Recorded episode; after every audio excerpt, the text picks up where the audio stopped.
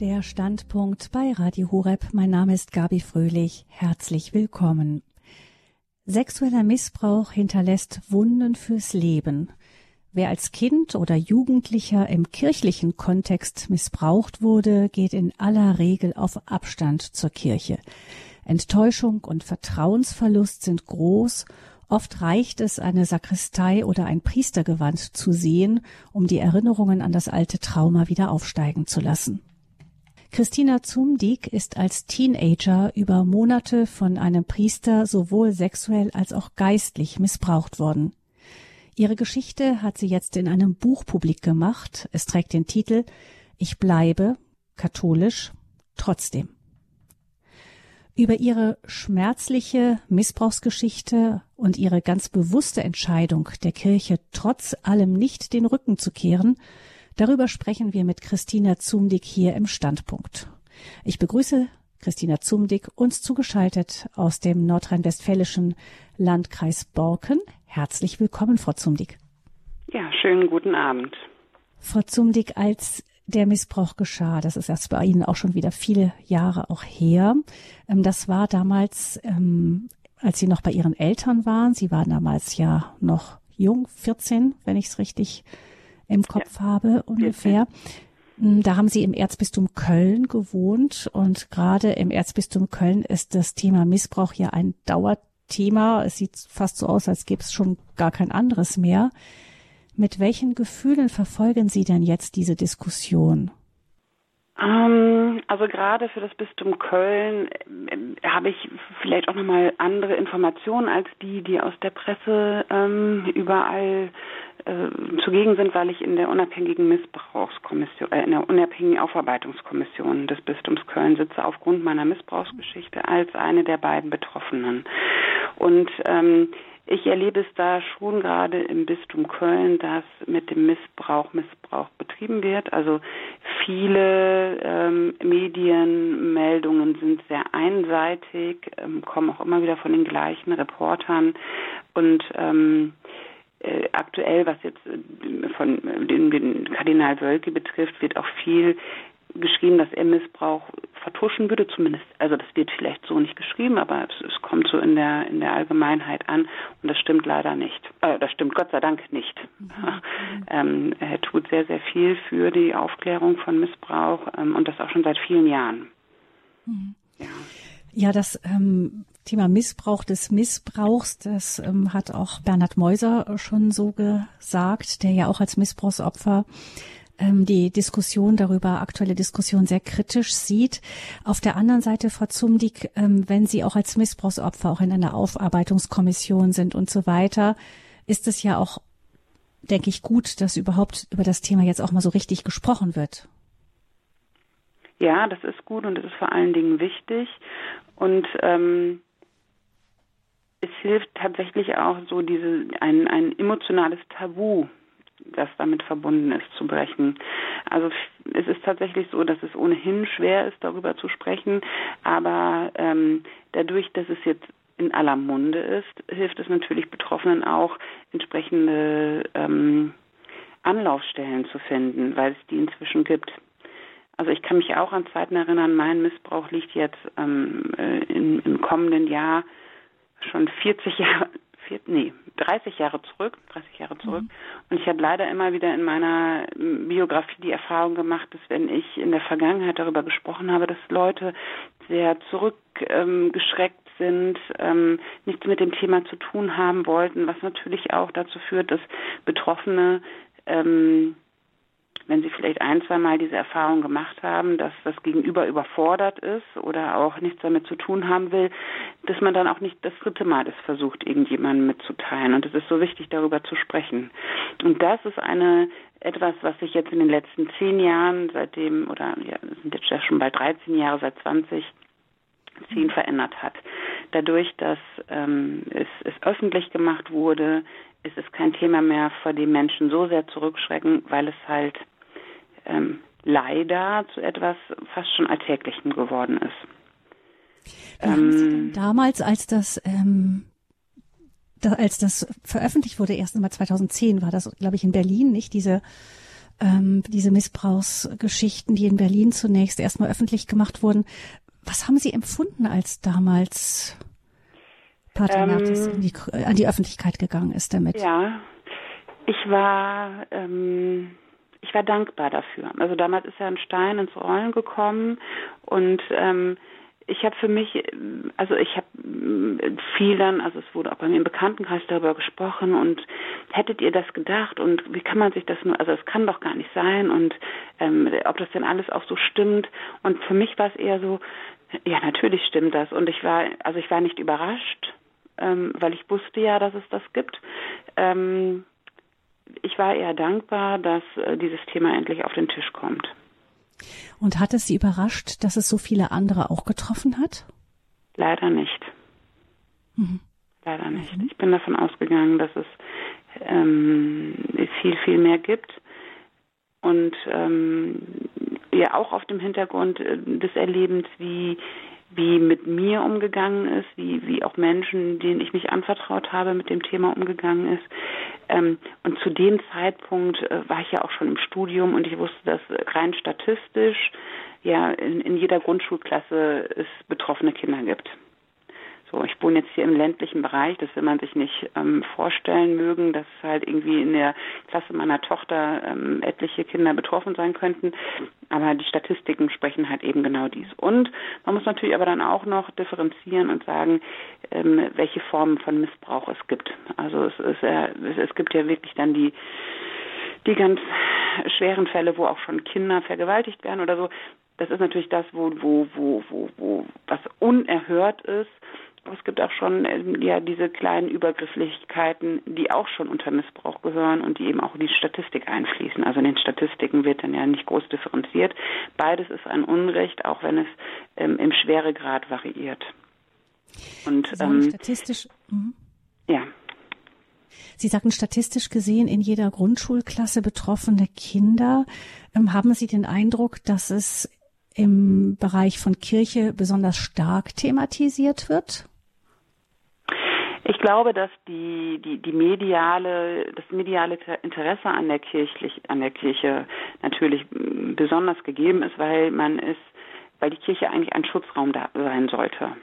Das heißt, es gibt genauso viel sexuellen Missbrauch in, in ähm, Sportvereinen, in, in anderen ähm, Bereichen, in Jugendhäusern, ähm, die die Angebote für Jugendliche macht oder gab es in der Vergangenheit. Ich glaube, das ist überall gleich aber nirgendwo ähm, ist es so empörend, dass es zu diesen Handlungen kommt wie in der katholischen Kirche oder im kirchlichen Raum. Weil, mhm. weil einfach das ein Ort ist, ähm, gerade die katholische Kirche, die das immer als etwas, äh, also gerade ja mit ihrer Sexualmoral ähm, da äh, sehr man könnte sagen, belehrend war, was ja vielen immer aufgestoßen ist und ausgerechnet die Kirche, die doch da immer allen irgendwie ähm, äh, Rückhalt aufgezwungen hat und kein Sex vor der Ehe und so weiter und ausgerechnet die ist jetzt hier zum Täter geworden. Das ist natürlich etwas, was ähm, äh, also das ist ja eine, eine Form von Doppelmoral, die ähm, natürlich empörend ist. Mhm. Darauf gehen auch mediale ähm, Berichterstatter und finden das durchaus spannend, ähm, die Kirche da vorzuführen. Ja. Sie haben 30 Jahre später ungefähr, knapp 30 Jahre später, ein Buch veröffentlicht über Ihre Geschichte. Ähm, das war ja auch schon einige Zeit nachdem diese die ersten Berichte öffentlich wurden. Warum haben Sie sich dann entschieden dazu, Ihre Geschichte auch nochmal öffentlich zu machen? Ja, es ist tatsächlich so, dass ich ähm, relativ schnell nach meinem Missbrauch, also der Missbrauch erfolgte 1994 ähm, und ich glaube, schon zu Beginn meines Studiums war klar, darüber werde ich irgendwann mal ein Buch schreiben. Und es war aber immer so, dass ich ähm, mir nicht klar war, was genau will ich denn damit bezwecken und wo, wo, was ist so mein Anliegen damit. Also mir war schon klar, dass es ähm, etwas sein wird, wo es auch um den Glauben geht, weil mich, weil ich einerseits innerhalb der katholischen Kirche, in der ich katholisch glaube, diesen Missbrauch erlebt habe, aber andererseits auch durch meinen katholischen Glauben oder durch mein Christsein ganz viel ähm, Halt gefunden habe. Also ich habe im gleichen Haus äh, Verletzung und Heil erfahren, könnte man sagen. Und das war mir immer ein Anliegen, das auch zu teilen. Und äh, ja, und dann war halt das Studium, da das war irgendwie noch nicht so, der, der da habe ich, nee, nee, ist noch nicht so weit. Ähm, dann 2010 war es so, dass mein erstes Kind geboren wurde. Da war ich dann mit ganz anderen Dingen beschäftigt. Dann ähm, habe ich angefangen, mir Gedanken zu machen, wie denn so ein Aufbau sein könnte und sowas. Also über, über viele Jahre habe ich immer wieder so ähm, wie, wie in so einem Notizbuch äh, mir Gedanken gemacht, was was denn Thema sein könnte. Und ähm, letztendlich war es dann so, dass ich äh, 2019 äh, so diese diese erste Rohfassung geschrieben habe, als ich Sorge hatte, dass ich äh, womöglich sterben könnte. Also meine Mutter ist 2018 am Brustkrebs ge gestorben und dann hatte ich einen Knoten in der Brust und habe gedacht, um Gottes Willen, also wenn ich jetzt sterbe, ähm, dann muss ich das dieses Buch, das ist das das das ist mein, das ist noch mir so wichtig, das muss ich jetzt geschrieben haben und habe wirklich innerhalb von zwei Wochen diese Rohfassung so rausgeschrieben. Es ist nur so aus mir rausgeflossen und ähm, dann stand auf jeden Fall dieses, diese, diese Erstfassung. Einfach unter diesem Aspekt so, also wenn ich jetzt, wer weiß, wann du es dann noch schaffst. Und ähm, dann habe ich einen neuen Job bekommen. Da habe ich auch gedacht, so jetzt ist auch nicht der richtige, also es war dann alles in Ordnung, ähm, hat sich, war Gott sei Dank nur ein Fehlalarm. Ähm, aber äh, also es hat, hat dann noch ein paar Jährchen gedauert, bis es dann richtig fertig stand. Jein, jein. Also letztendlich war es dann äh, Zwei Jahre später war ich dann sehr überraschend nochmal schwanger und dann habe ich gesagt, also wenn das jetzt noch was werden soll mit deinem Buch und der Ruffassung, dann musst du das machen, bevor das Kind geboren ist, weil danach wirst du nie wieder die Zeit dafür haben. Und so war es dann so, dass ich wirklich mit, ich glaube eine Woche vor der Geburt habe ich das Buch an, an Verlage geschickt und ähm, habe dann äh, und damit ist es dann ins Laufen gegangen und bis es dann veröffentlicht wurde, war dann fast nochmal ein Jahr verstrichen. Genau. Katholisch trotz Missbrauch, hat das jemand, hat das Verlage interessiert?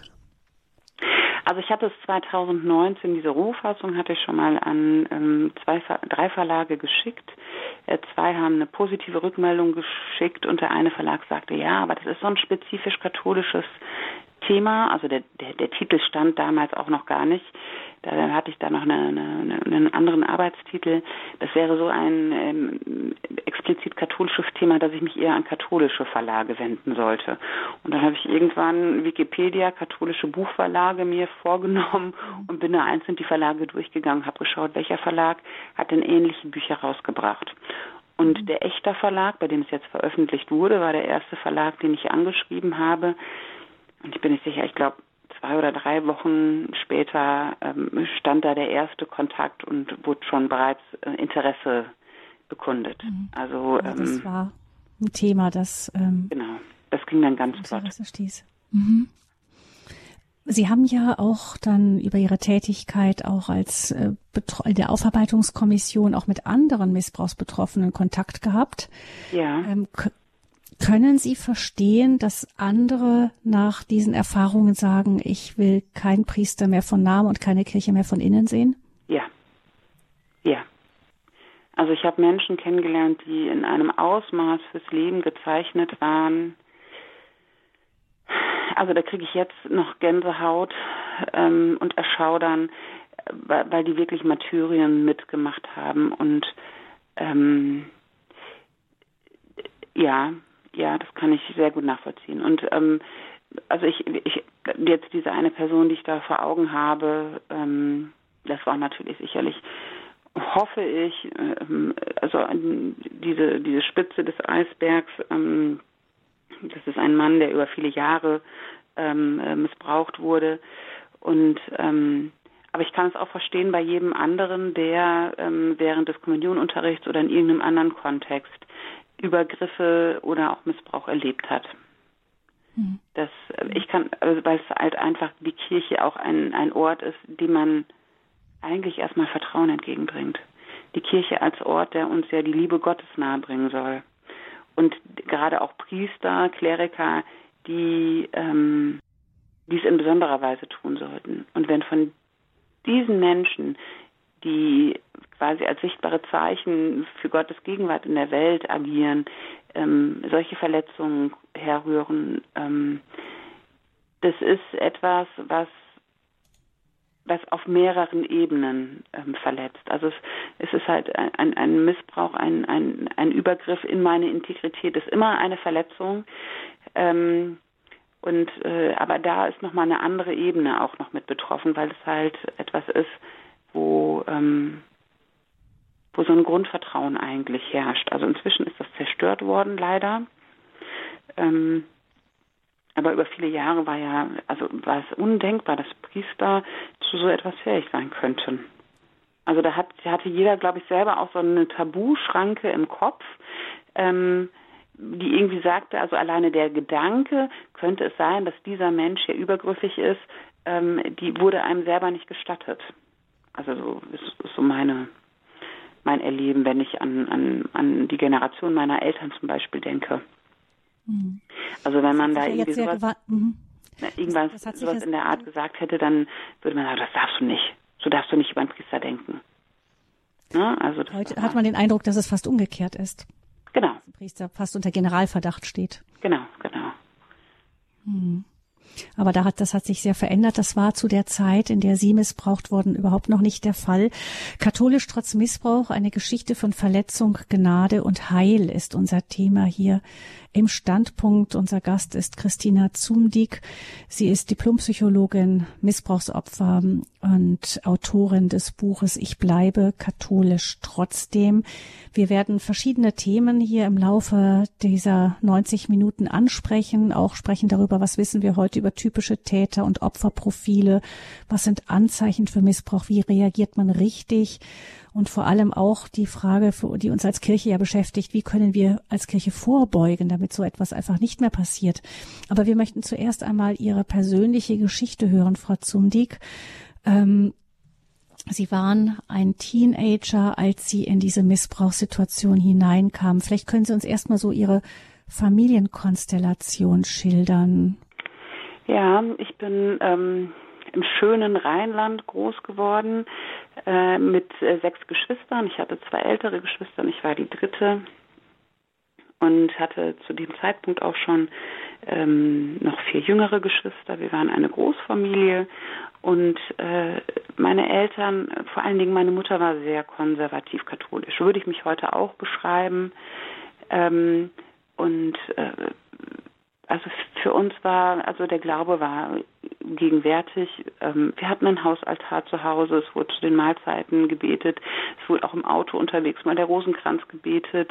Wir sind immer nach Köln in die Kupfergasse gefahren, die vielleicht einigen Hörern ein Begriff ist. Dort bin ich zur Erstkommunion gegangen.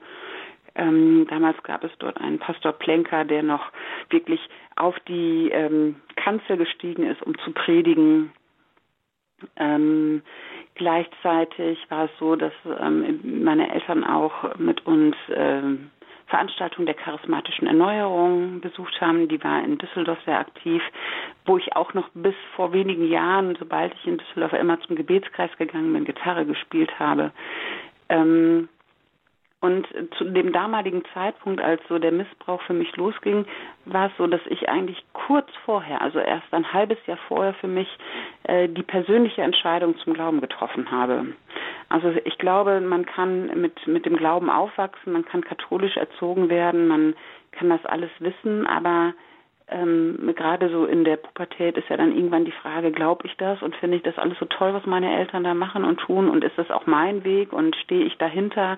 Und da gab es eine Phase, wo ich das alles irgendwie auch angefangen hatte abzulehnen und irgendwie auch mich innerlich so ein bisschen dazu rebellieren, wie das im Teenageralter ja irgendwie auch dazugehört.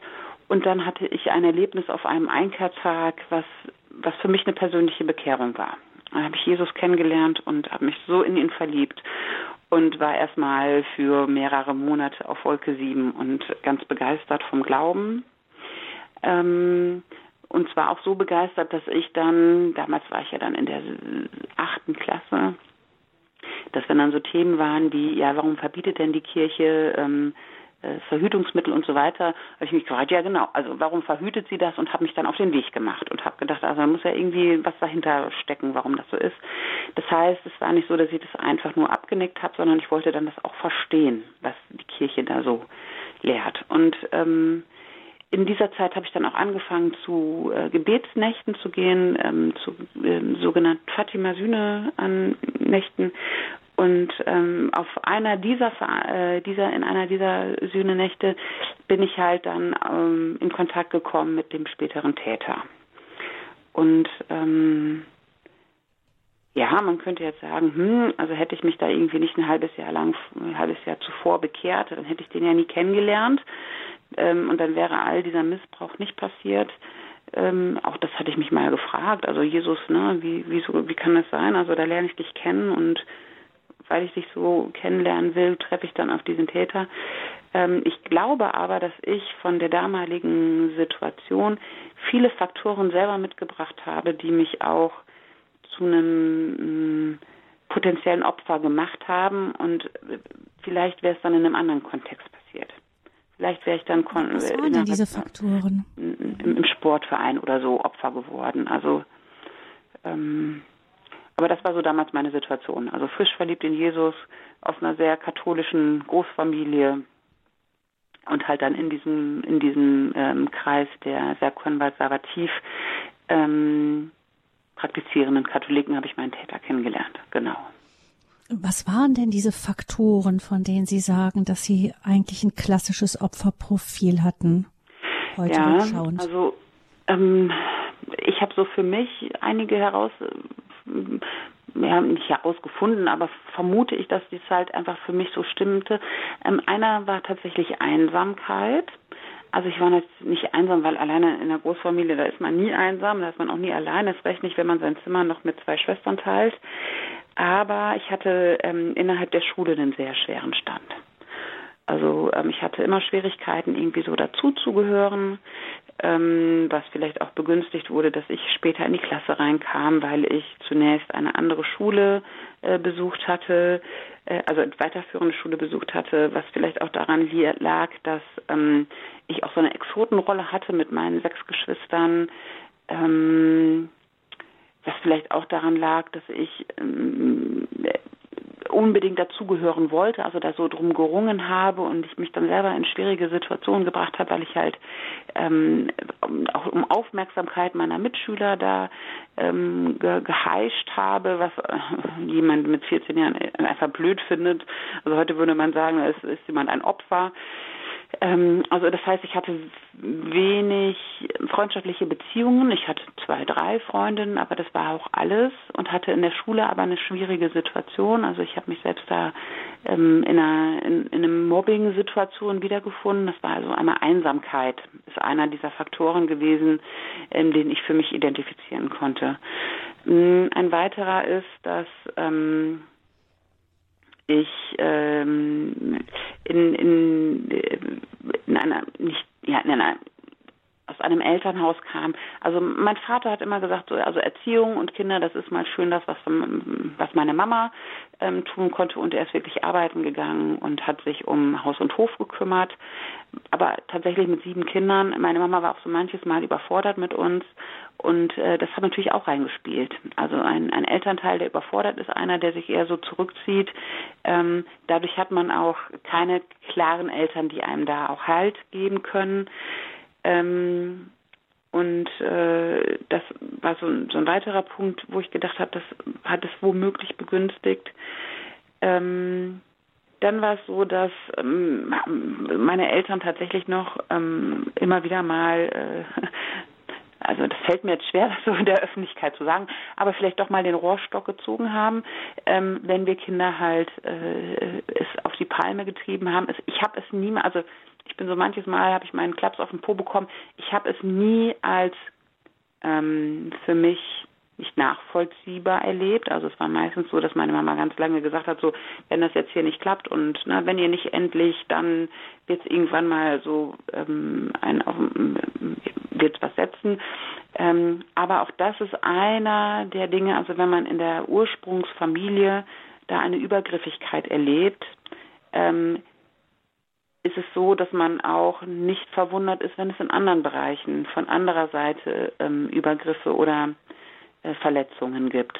Das heißt, auch wenn ich es als Kind damals ähm, natürlich schlimm fand, wenn ich, wenn ich äh, auf äh, irgendwie da, ich sag mal, körperlich gezüchtigt wurde. Mhm. Ähm, ist es etwas, was den Weg bereitet für andere Übergriffe. Mhm. Ähm, was noch hinzukam, also es war eine sehr konservative katholische Familie, über Sexualität wurde nicht positiv gesprochen oder gar nicht gesprochen. Das heißt, ich für mich habe das Thema Sexualität als ein Tabuthema erlebt. Und ähm, das sagen heute auch alle Präventionsprogramme. Ähm, Kinder müssen die Möglichkeit haben, darüber zu reden. Und zwar weder schambesetzt noch ähm, noch ängstlich. Also die Sexualität gehört so sehr zum Menschsein dazu, da muss man auch darüber reden können. Also wichtig ist, dass heute würde man sagen, dass Kinder ähm, sagen können, da hat mich jemand berührt und zwar nicht irgendwie da unten, sondern ne, in der Scheide, äh, ohne dabei irgendwie zusammenzuzucken, weil sie dieses Wort benutzen. Äh, für mich war es damals tatsächlich so, dass ich das nicht hätte sagen können. Also für mich war das ganze Thema Sexualität tabu behaftet, darüber redet man nicht. Das ist etwas, was in die Ehe gehört und irgendwie war das so eine, ja, etwas, da bleibt man auf Abstand. Mhm. Ähm, und das ist tatsächlich etwas, was es auch begünstigt, ein, ein, ein ähm, Opfer zu werden, weil wenn man, wenn man als Täter sich überlegt, okay, das ist, wäre jetzt hier ein günstiges Opfer für mich, dann natürlich eines, was nicht bereit ist, über das, was äh, da vielleicht passiert, zu reden, weil es das schon als so unangenehm erlebt. Das ist natürlich ein sehr guter Faktor. Also das waren begünstigende Faktoren tatsächlich. Dieser Täter kam also zu Ihnen in Kontakt über diese Söhnenächte. Wie haben Sie ihn damals erlebt? Er war, ähm, also zu dem Zeitpunkt, wo ich ihn kennengelernt hatte, war er noch Diakon. Er war, ich habe ihn, glaube ich, im, im, im, Juli oder August kennengelernt und im November ist er zum Priester geweiht worden. Und ich habe ihn als sehr charismatisch erlebt, jemand, der sehr, sehr offen auf Leute zugehen konnte. Also die Situation war die, dass ich halt in dieser, in dieser Sühnenacht war und dort waren auch zwei Ordensschwestern aus Polen, die mit eben ähm, dem zukünftigen Täter und noch einem weiteren Pater dort waren als Besucher aus Polen und ähm, mich interessierte deren Orden also zu dem Zeitpunkt, also ich hatte mich ja kurz vorher bekehrt und ähm, 2012 war ich in Lisieux gewesen bei der kleinen Theresia von Lisieux und habe diese Heilige, die fand ich so faszinierend, dass ich mit zwölf gesagt habe, so ich gehe später ins Kloster. Und dann mit dieser Bekehrung ist dann dieser Wunsch auch wieder entbrannt und ich wollte diese Ordensschwestern kennenlernen. Ich habe halt hinten gestanden und gewartet, dass ich da mit den beiden sprechen könnte und er hat das irgendwie mitbekommen, ist auf mich zugekommen, hat gesagt, oh, wie schön, dass du hier bist und ich weiß nicht, hat mich auf jeden Fall angesprochen und dann in diesem Gespräch, in dieser für mich wartenden Situation, hat er mich ähm, nach Polen eingeladen zu seiner Priesterweihe, die im November stattfinden sollte. Äh, mit dem Hinweis, dass ich dann ja auch wirklich diesen Orden der beiden Ordensschwestern dann kennenlernen könnte. Er musste ja auch das Gespräch dann dolmetschen zwischen mir und den beiden Schwestern. Und ähm, so bin ich halt an diesem Abend ganz spontan von ihm zu seiner Priesterweihe nach Polen eingeladen worden. So kam eigentlich dann dieser Kontakt zustande. Und Sie haben dann als so junges Mädchen diese Reise nach Polen gemacht? Genau, Genau, also es war so, dass ähm, es viele weitere Personen gab, die auch eingeladen waren und ähm, meine Mutter kannte da einige und ähm, hat sich auch denke ich sogar gefreut, dass ich diese Möglichkeit bekommen hatte. Dort konnte ich mitfahren. Wir sind mit einem kleinen Büsschen dahin gefahren und ähm, weil es halt gute Bekannte meiner Mutter waren oder meiner Familie waren, hat sie sich da auch nichts bei gedacht. Ich habe mir auch nichts bei gedacht. Ich habe da die Sondergenehmigung in der Schule bekommen, weil ich irgendwie zwei Schul Schultage gefehlt habe. Und ähm, ja, dann bin ich dorthin gefahren. Genau. Also zu, zu der Priesterweihe dieses wildfremden, eigentlich jungen genau. Priesters. Genau, genau. Und da, da haben Sie sich dann näher kennengelernt?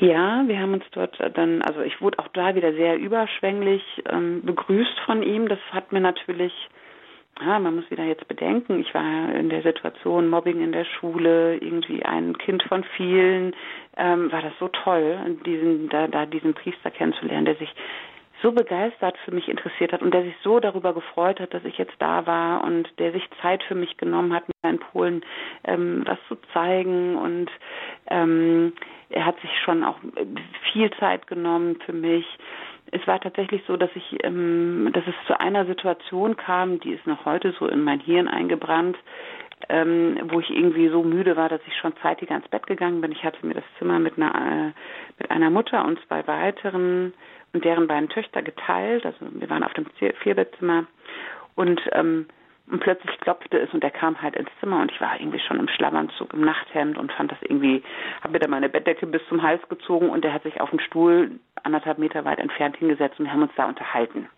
So, es wurde nur unterhalten, aber das war auch so einerseits so, hm, ich bin jetzt hier irgendwie eigentlich schon in, einem, in einer Situation, wo das irgendwie so nicht okay ist, aber er sitzt ja da auf Abstand und es ist ja auch so schön, dass er sich so interessiert für mich und also er hatte ja auch viele andere Gäste dort, ne? aber er ist halt zu mir gekommen, hat Zeit mit mir verbracht. Das war schon für mich sehr schmeichelnd.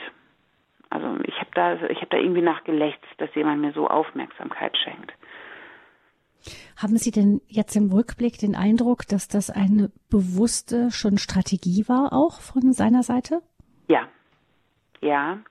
Ähm, also tatsächlich ist es ja so, dass ähm, Täter sehr genau schauen, wen habe ich da vor mir, wie reagiert der auf sowas. Ähm, und ich glaube schon, dass er so einen Punkt nach dem anderen abgehakt hat. Also in dieser Situation war ja, wurde für ihn ja schon mal deutlich, okay, dieses junge Mädchen, das lechzt nach Aufmerksamkeit, das findet das ganz toll. Und es war ja auch schon eine erste Grenzüberschreitung. Also es gehört sich einfach nicht, dass ein Priester zu einer 14-Jährigen, ähm, die im Nachthemd auf dem Zimmer ist, einfach mal so reinkommt. Das ist eine Grenzüberschreitung und auch die habe ich toleriert. So, das heißt, für ihn war da schon klar, okay, ja, ähm, sieht gut aus für mich, würde ich, würde ich so unterstellen, ja. Wie entwickelte sich Ihre Beziehung dann? Mm, also dieses ähm, überhäuft werden mit Aufmerksamkeit, das war tatsächlich etwas, was, was ähm, über die ganze äh, Beziehung in allen Facetten, wie jetzt Beziehung auch gesehen werden kann, ähm, konstant blieb. Und es war so, dass ähm, kurze Zeit nachdem er zum Priester geweiht wurde, er wieder auch nach Deutschland kam, ähm, hat viele Primizmessen in Deutschland äh, gehalten und dann auch immer wieder ähm, mich bei meinen Eltern besucht hat. Also der kam dann irgendwie zu Besuch und hatte zwei riesige Tüten Edeka-Einkauf dabei, weil er gesagt hat, also hier so mit so vielen Kindern, äh, da freuten die sich bestimmt irgendwie, wenn es mal äh, äh, irgendwie eine Palette Pudding oder eine Palette Joghurt gibt.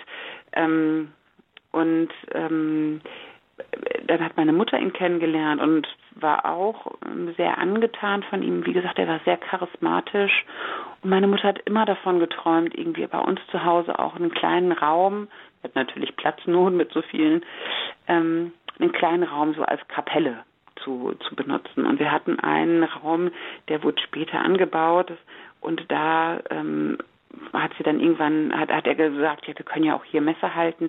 Und dann wurde die, die Erlaubnis vom ortsansässigen ähm, Pfarrer eingeholt, der das gestattete. Und dann wurden halt bei uns auch Messen gelesen. Das war wirklich so ein, so ein großer, großer Traum meiner Mutter, der damit in Erfüllung gegangen ist. Und ähm, er ist ganz schnell irgendwie in unser Familienleben integriert worden. Ähm, er hatte sich immer wieder konnte er sich in Polen auch freinehmen, wo er eigentlich eine Kaplanstelle hatte, um in Deutschland unterwegs zu sein und ähm, hat dann immer häufiger auch uns, also meine Familie, mich in meiner Familie besucht.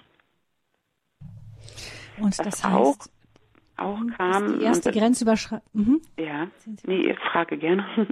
Ja, die erste Grenzüberschreitung war eben damals schon in Polen gewesen und das ging dann so Schritt für Schritt weiter?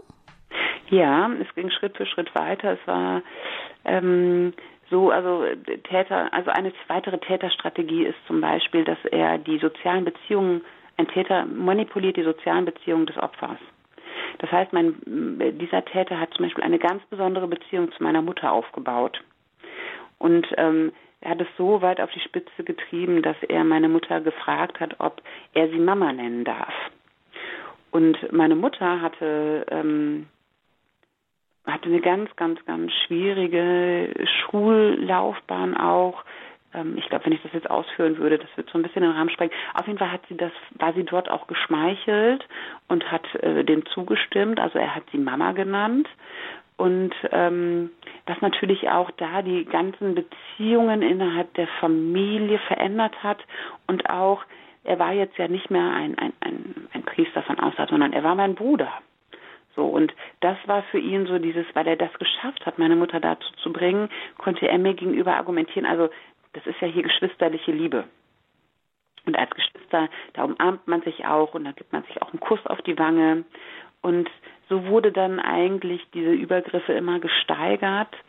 Ähm, tatsächlich war es so, dass er mich sehr gerne umarmt hat und ich ähm, tatsächlich erst, als es dann zu massiveren Übergriffen kam, gecheckt habe, dass das, was ich da spüre. Also er hat mich umarmt und hat sich dann gerne, wenn wir alleine waren, nach hinten gelehnt und ähm, ich habe immer ja, irgendwas, also irgendwie, irgendwie war ich da irritiert, aber ich war auch jetzt nicht so bewandert zur männlichen Anatomie, dass ich jetzt wusste, ist das, also was ist das? Und erst später habe ich gecheckt, jedes Mal, wenn er sich nach hinten gelehnt hat, hat er zum Beispiel eine Erektion. Und ähm, das waren halt alles so kleine und immer wieder erneute Grenzüberschreitungen, ähm, wo er aber auch gemerkt hat, also er, es geht darum, Grenzen auszuweiten. Das ist eine Täterstrategie, also ähm, immer noch ein kleines Schrittchen weiter, ein kleines Schrittchen weiter.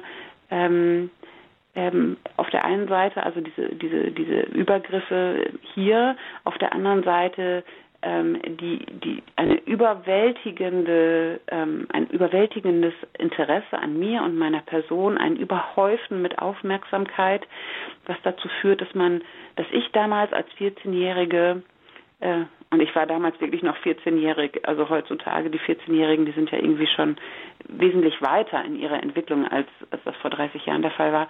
Ähm, ich bin da wirklich in eine Abhängigkeit geraten. Also ich bin, ich das, das war schon fast wie dieses, ich bin was Besonderes, boah, was bin ich was für, also was bin ich Besonderes, dass dieser Mensch mich so mit Aufmerksamkeit überschüttet.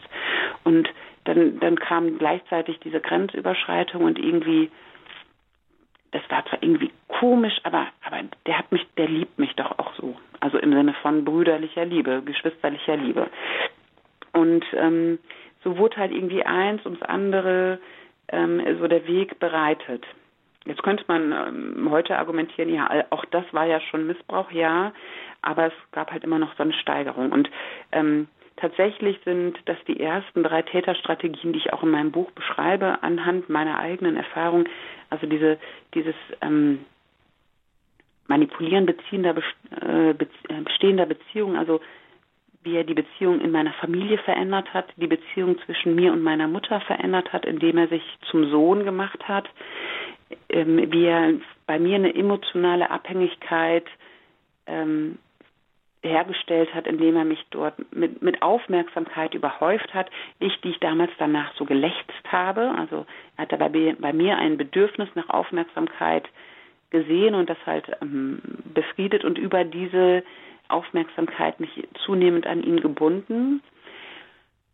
Und ähm, allem vorweg tatsächlich hat er dafür gesorgt, dass er Zutritt zu unserer Familie bekam. Und das hat er geschafft, indem er Priester war. Also ich glaube tatsächlich bei meinem Täter, ähm, er hat tatsächlich diesen Beruf Priester gewählt. Ich bin mir, ich glaube, ich bin mir ziemlich sicher, dass er keine priesterliche Berufung hatte, sondern dass er ähm, dem, diesen Beruf gewählt hat, weil zum damaligen Zeitpunkt es klar war, mit, mit dieser Berufswahl hat man Zutritt in alle möglichen Kreise, ohne unter Verdacht zu kommen. Man kann in Familie, also in, kein anderer, was weiß ich, kein Klempner hätte sowas abziehen können. Das, das hätte nicht funktioniert. Aber über diesen Priesterberuf hat er sich da auch wirklich diesen Zugang zu unserer Familie verschafft. Ähm, also Sie haben, Sie haben zwar schon gespürt, Frau Zumdick, dass da was nicht stimmte, aber Sie haben das irgendwie in Kauf genommen, weil das andere, diese Beziehung Ihnen auch so wichtig waren, weil Sie auch immer abhängiger wurden.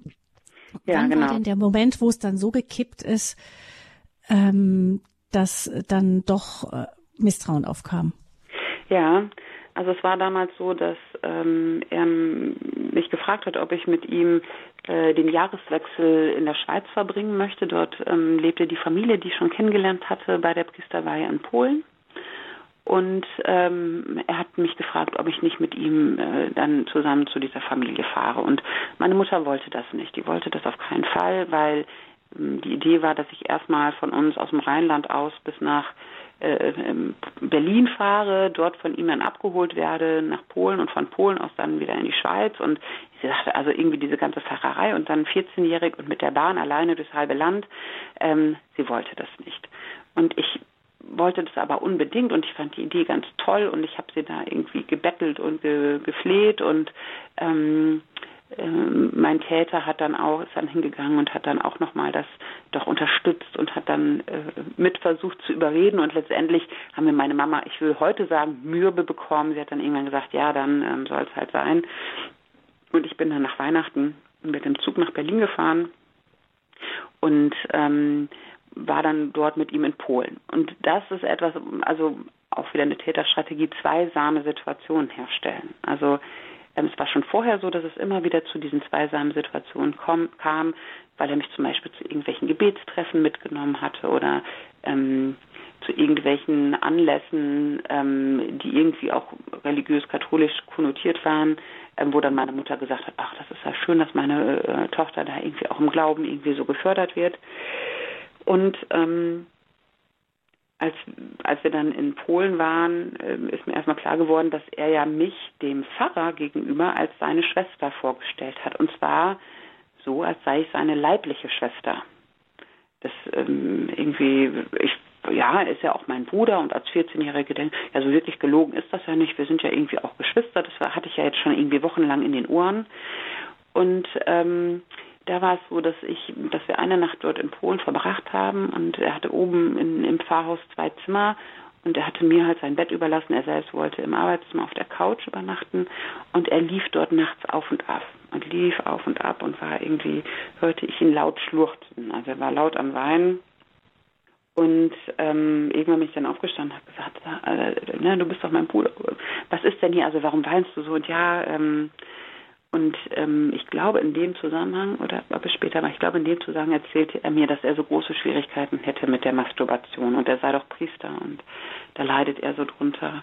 Und ähm, ich habe ihn dann irgendwie versucht zu trösten und er, er weinte dann weiter. Und ähm, das war ja, das war so das Erste. Also es war dann die, diese zwei, diese Situation, dass halt irgendwie eine zweisame Situation, es kam nicht zu einem Übergriff, aber ich war natürlich als 14-Jährige völlig damit überfordert, dass ein damals 32-jähriger Mann da irgendwie mir äh, da seine Schwierigkeiten schildert. Und ähm, ich weiß gar nicht mehr, wie das weitergegangen ist. Wir sind auf jeden Fall dann in die Schweiz gefahren und waren in dieser Familie und es ging eigentlich weiter, dass es wieder zu Grenzüberschreitungen in unterschiedlichem Ausmaß kam. Ähm, da war es dann zum Beispiel so, dass wir da in der Ferienwohnung waren und ich natürlich ein getrenntes Zimmer angesteuert habe und, und er gesagt hat, nein, nein, wir sind ja Geschwister, wir können uns jetzt hier auch irgendwie ein, ein Zimmer teilen. Also auch wieder kleine Grenzüberschreitung. Und es war tatsächlich dort dann in der Schweiz, dass mir das klar geworden ist, was ich da spüre, wenn er mich umarmt. Dass ich gedacht, oh, oh, das ist ja, ähm, und es hat mich total verwirrt. Also als mir das aufgegangen ist, dass er da jedes Mal eine Erektion hat, wenn er mich umarmt, da war ich irgendwie, ähm, also da wusste ich nicht mit umzugehen und gleichzeitig waren wir aber da und es wurde jeden Tag was unternommen und wir waren unterwegs und haben ganz viel gemacht, dass ich das irgendwie, ähm, das blitzte immer so auf und dann passierte schon wieder das, die nächste Unternehmung, sodass ich gar nicht gefühlt zur Ruhe kam, um mir irgendwie klar zu werden, wie geht's mir denn damit? Und in der Letz letzten Nacht, die wir dort in der Schweiz verbracht haben, ich weiß nicht, wir waren ein paar Nächte da, haben da Silvester gefeiert, ähm, war es dann tatsächlich so, dass er wieder schluchzend in seinem Bett lag und fürchterlich geweint hat. Und ähm, ich dann zu ihm hingegangen bin und in diesem Kontext kam es zu einem Kuss. Und ähm, also auch da ist es so, dass, ich, dass viel Erinnerung dann wegbricht. Also ich habe ganz, ganz viele schwarze, wirklich ganz schwarze Löcher, die jetzt äh, mit dieser Zeit beginnen. Also da an dem Abend weiß ich nicht mehr, wie das zum Beispiel zu Ende gegangen ist. Ich weiß aber, dass wir am nächsten Morgen dann aus der Schweiz ähm, zurückgefahren sind nach Polen. Also nicht zu meinen Eltern, sondern nach Polen. Und dann sollte ich erneut von Berlin nach Hause fahren. Und ähm, gesagt habe, also das, das, das, das darf nie wieder passieren. Also das geht gar nicht.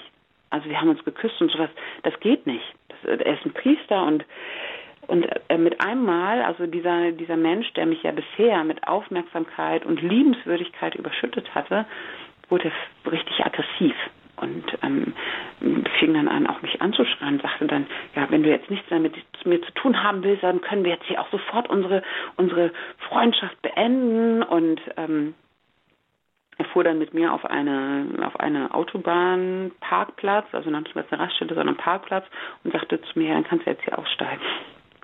Und ich wusste noch niemals, auf was für eine Autobahn wir waren und äh, saß da im Auto und hatte irgendwie auch noch im Kopf, dass meine Mutter ja so gegen diese Fahrt war und mir dann vorzustellen, also jetzt muss ich meine Mama anrufen und sagen, ich bin da irgendwo auf einer Autobahn und muss abgeholt werden, weil ich einen Streit mit dem mit meinem ähm, äh, mit dem Täter hatte, also mit kann, ich, ich darf ja den Namen nicht sagen. Dem ähm, mhm. Das war für mich undenkbar, also bin ich im Auto sitzen geblieben und das war fatal tatsächlich. Ja. Mhm. Weil dann hat sich das immer mehr gehäuft, diese Situation. Genau. Also tatsächlich war es dann so, wie, als wir zurück in Polen waren, es gab dann noch diese eine Nacht in Polen und da fing es wirklich an, also da fingen dann Übergriffe an, die halt nicht mehr irgendwie nur eine Grenzverschiebung waren, sondern eindeutig grenzüberschreitend und wo ich wirklich dann nachts, wo, wo es nicht mehr so irgendwie, ich habe da ein komisches Gefühl, sondern um Gottes Willen, was passiert hier mit mir? Also wo es dann wo ich dann wirklich innerlich geschrien habe, das darf nicht sein und das ähm, also in einem Ausmaß auch, ähm, wo jeder, also wenn ich sage sexueller Missbrauch, dann hat jeder ja seine so Bilder im Kopf, also das hat dann dort gestartet. Ähm, wohl wissend, dass er ja wusste, ähm, wenn ich da an dieser Haltestelle, an dieser Autobahn, Raststätte, äh, Parkplatz nicht aussteige, dass er mich ja quasi in der Tasche hatte. Also das sind, das war ja alles so irgendwie Anzeichen für ihn, dass ich quasi äh, nichts sagen würde. Mhm. Und ich war in Polen, also es gab keine Handys zu der Zeit. Es, äh, ich, ich, ich konnte die Sprache nicht. Ähm, zweisame Situation, was hätte ich tun sollen? Hätte ich, also ich hatte keine Möglichkeit. Ja. Wann sind Ihre Eltern misstrauisch geworden?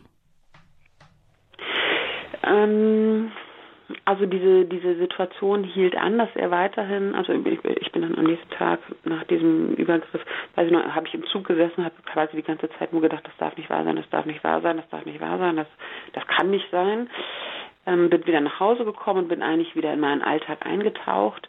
Und äh, die Situation, dass er mich und meine Familie häufig besucht, ähm, das blieb weiterhin so.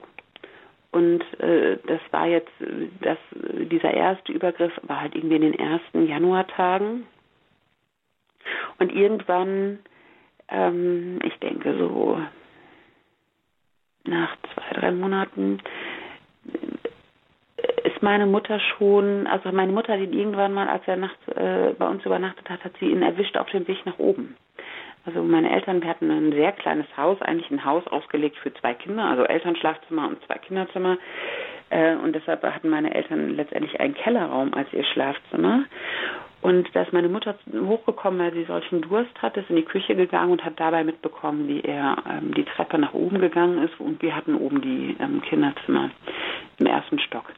Und da hat sie ihn darauf angesprochen, hat also irgendwie und er hat versucht, sich rauszugehen, hat gesagt, ja, also ich hätte auf Toilette gemusst und ist deshalb die Treppe hochgegangen, aber wir hatten auch ein Gäste-WC auf der im Erdgeschoss und irgendwie fand sie da, also war da, da war bei ihr wirklich dann der Moment gekommen, wo sie misstrauisch wurde und ähm, da war es dann tatsächlich so, dass er in meinem Beisein eigentlich in den Frontalangriff gegangen ist. Also meine Mutter hat so ein bisschen rumgedruckt und hat, also man merkte, dass sie da irgendwie äh, misstrauisch geworden ist. Er merkte es auf jeden Fall und äh, ist letztendlich in den Frontalangriff gegangen, hat gesagt, also äh, meine Mama hieß Gisela, Gisela, glaubst du etwa, dass ich und die Christina, dass da irgendwie was Unreines passieren würde?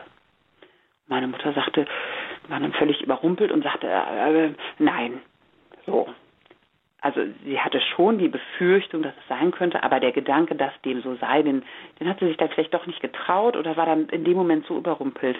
Was natürlich für mich als 14-Jährige, die ich daneben stand ähm, und diese Aussage von meiner Mutter hörte, äh, die Überzeugung äh, zu der Überzeugung führte, wenn ich meiner Mama das erzähle, die glaubt mir nicht.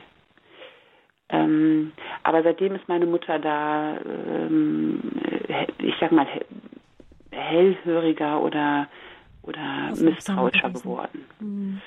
Wie kam es ähm, denn, denn dazu, dass Sie das, ähm, das ging über mehrere Monate, irgendwann war es zu Ende. Wie kam es dazu? Ja, also meine Mutter hat dann äh, Ende März, glaube ich, also das war drei Monate fand das bei uns im Haus statt. Ende März hat meine Mutter ihn dann irgendwann wirklich, ist sie bei mir ins Zimmer hochgekommen, hat die Tür aufgemacht und hat ihn dann bei uns im Haus entdeckt und hat ihn, hat meinen Vater aus dem Bett geholt und hat gesagt, so jetzt hier, Sack und Pack raus auf die Straße. Ähm, das war äh, sehr dramatisch alles ähm, vor allen Dingen, weil meine Mutter und ich nicht darüber reden konnten. Also meine Mutter ähm, ist, äh, später erzählte sie mir, also in dem Moment, wo sie ihn dort in meinem Zimmer vorfand, ähm, hätte sie einen bitteren Geschmack in ihrem Mund empfunden, den sie über Jahre nicht mehr losgeworden ist. Und sie hat also wirklich schwerste Depressionen entwickelt. Und ich, sie, sie, ich weiß noch, dass er dann, er war aus dem Haus und meine Mama kniete oben weinend bei mir irgendwie vor dem Zimmer auf dem Boden und ähm, war völlig ähm, aufgelöst. Aufgelöst. Auf, also und, aber es war nicht möglich, dass wir darüber reden konnten. Also ich, ich hatte sie dann, ich bin dann zu ihr hingegangen und gesagt, Mama, steh doch auf. Aber sie konnte gar nicht auf mich reagieren. Sie, also meine Mama war völlig traumatisiert. Also ich war traumatisiert und sie eben auch, aber sie hat irgendwie dieses ganz plötzliche, während es ja für mich so eine lange Anbahnung gab. Und ähm, ja, es, es blieb dabei, wir haben da nicht drüber geredet. Und ähm, es war dann so, dass es noch weiter aufrechterhalten wurde. Also er hat mir dann Telefonkarten, gab es ja damals noch die Telefonzellen, er hat mir dann Telefonkarten gekauft, dass wir telefonieren konnten, heimlich. Er hat mir ein Postfach in der Poststelle bei uns im Dorf eingerichtet, dass wir heimlich Briefe schreiben konnten. Und ähm, mit meiner Mama habe ich da nicht drüber geredet, habe mich auch niemandem sonst anvertraut. Und ich war immer noch abhängig. Also ich war immer noch in dieser emotionalen Abhängigkeit und auch in der, auch eine weitere Täterstrategie, also seine, eine Täterstrategie war Umdeutung ähm, der, des Geschehenen. Also er sagte, sein, seine Botschaft an mich war immer, er ist so dankbar, dass Gott uns zusammengeführt hat, weil ich ihm ja dabei helfe, seine Schwierigkeiten mit der Masturbation zu überwinden. Dass ich so eine große Unterstützung dabei sei. Also er hat es quasi, und dass es Gottes Wille ist, dass ich ihm dabei helfe und das ist ja alles. Also ähm, ich war immer, ich war das noch völlig gefangen in dieser Abhängigkeit und meine Mutter hat es mitbekommen, dass es da weiterhin einen heimlichen Kontakt gibt, nachdem sie ihn aus dem Haus geworfen hat und ähm, dann ist sie, ähm, ist es weitergegangen oder letztendlich beendet war es dann äh, in dem Moment, wo ich nach Amerika geflogen bin. Also ich hatte ein Jahr zuvor von ähm, einem äh, Priester einen Flyer bekommen über ein Inter Mädcheninternat in den USA. Und das fand ich ganz toll. Und ich weiß noch, ich bin damit zu meiner Mama gegangen und er hat gesagt, also niemals, nie würde sie ein Kind ans andere Ende der Welt schicken. Ist viel zu weit weg. Das könnte ich mir mal, also äh, niemals, Christina, würde ich dich dahin bringen. Und das fiel ihr jetzt wieder ein. Also ihr fiel wieder ein, da gab es doch dieses Internat und ähm, sie kannte auch den Priester, der mir diesen Flyer gegeben hatte. Und sie wusste nur, sie muss irgendwie mich von diesem Täter trennen. Sie muss da irgendwie sorgen, dass da ähm, dass das beendet wird und ähm, ist daraufhin äh, ins Gespräch gegangen mit mit äh, mit der Ordensgemeinschaft und dann ging das ratzi-fatzi, ähm, dass ich einen Flug in die USA bekommen habe und ähm, mir dieses Internat dort angeschaut habe und damit war dann auch, also ich weiß, dass ich am Flughafen noch mit ihm telefoniert habe. Das war am 19. Juni, das weiß ich so genau, weil das der Geburtstag meiner Schwester ist. Die hat mich damals begleitet. Und ähm, also bis zu diesem 19. Juni bestand halt immer noch diese Beziehung, die da war. Und dann bin ich nach Amerika geflogen und damit war dann war ich aus dieser Situation heraus. Genau. Waren Sie froh, daraus zu kommen, dann doch? Ich glaube, ich musste das erst.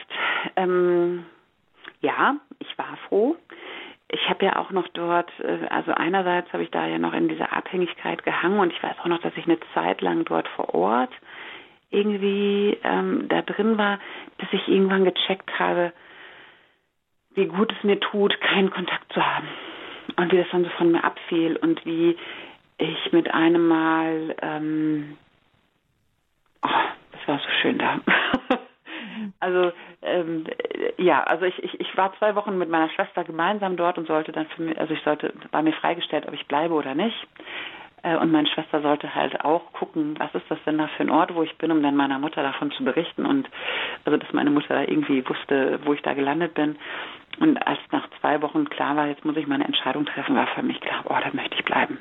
Das war so schön. Ähm, es war an der Ostküste, es war räumlich sehr schön. Ich war in einem Internat, wo es halt ähm, was für junge Mädchen waren, die sich Gedanken darüber machen, ob sie später ein gottgeweihtes Leben führen wollen.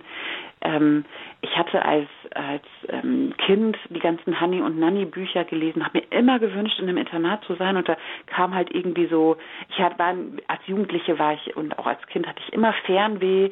Das heißt, ähm, das das war, äh, ich bin da sehr, also ich bin Einmal war es war geworden. Ja, also ich war glücklich, dass ich aus dieser Missbrauchsgeschichte raus war und über das noch hinaus hatte ich halt, ähm, haben sich ganz viele Träume da für mich erfüllt. Mhm. Ähm, genau, damit ist halt damals dann der Missbrauch beendet worden. Katholisch trotz Missbrauch, eine Geschichte von Verletzung, Gnade und Heil. Den Teil der Verletzung ähm, haben wir jetzt gehört von Christina Zumdiek die als 14-Jährige von einem Priester über Monate sexuell und auch geistlich missbraucht wurde.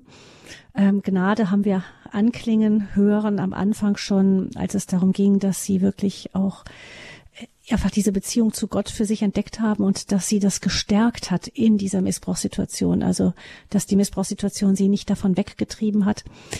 Ähm, den Teil mit dem Heil, den hören wir jetzt gleich nach einer Musik.